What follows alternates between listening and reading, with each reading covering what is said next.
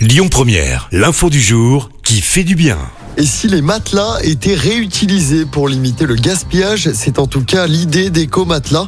L'entreprise récupère des matelas d'hôtels de luxe, notamment des 5 étoiles, et plutôt que de les jeter à la poubelle, elle les reconditionne pour ensuite les proposer aux particuliers, mais à prix cassé. Alors tu vas me dire pourquoi revendre des matelas qui ont déjà servi? Bah tout simplement parce que la literie des hôtels est changée tous les 2 à 4 ans, sauf que les matelas sont pas non plus euh, complètement usés. L'entreprise déshabille le matelas, conserve la base de latex ou de mousse ou encore la mémoire de forme. Derrière, elle les remet aux normes. Et à noter que chaque année, ce sont 5 millions, 5 millions de matelas qui sont jetés.